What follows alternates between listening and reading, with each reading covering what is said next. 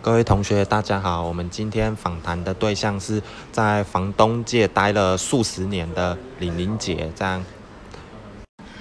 嗨，服务员，各位好，我是玲玲。哎，那我想请问玲玲姐，什么因缘际会下会接触到买房收租这个动作呢？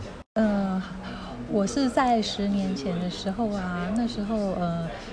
开始有奢侈税，那有一些投资客他想要把房子呢呃卖掉，然后呢避开这个税，那这时候呢我就呃有一个物件呢在我们家附近，然后它呃有四间套房，我觉得呃算一算它的总价不高，然后呢四间套房它已经整理好了，那呃手上有一些自备款，于是呢就下手买了这一件物件。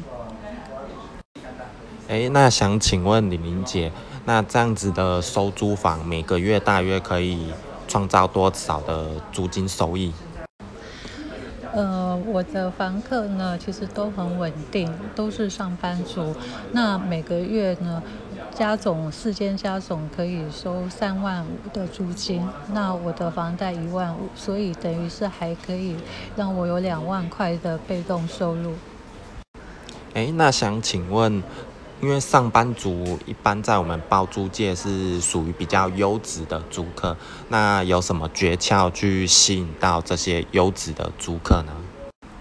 其实，呃，我会把我的套房啊整理的漂漂亮亮的，然后呢做一些摆饰品，就把它想象成，呃，租客就是一个旅客，你要把让他有家的感觉，让他一进来就会有认为，呃，回到家，他甚至呃不需要带很多的呃家具设备，所以呃所有的家电啊都包含在内，让。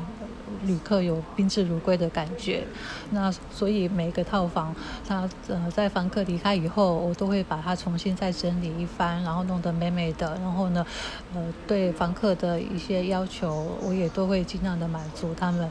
然后呃，房客都会变成好朋友，这就是一个我收租的秘诀哦。